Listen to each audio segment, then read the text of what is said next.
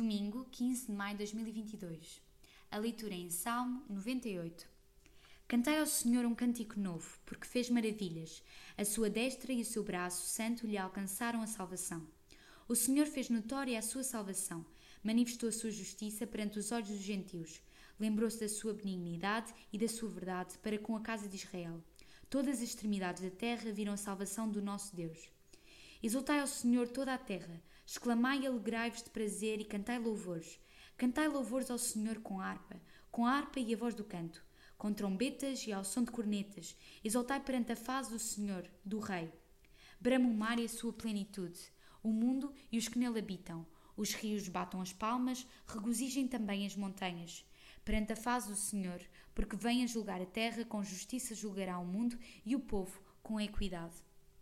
Juntamente com os Salmos 47, 93, 96 e 99, este salmo é o hino à realeza do Senhor, sendo muito semelhante pela forma e conteúdo ao hino do capítulo 96.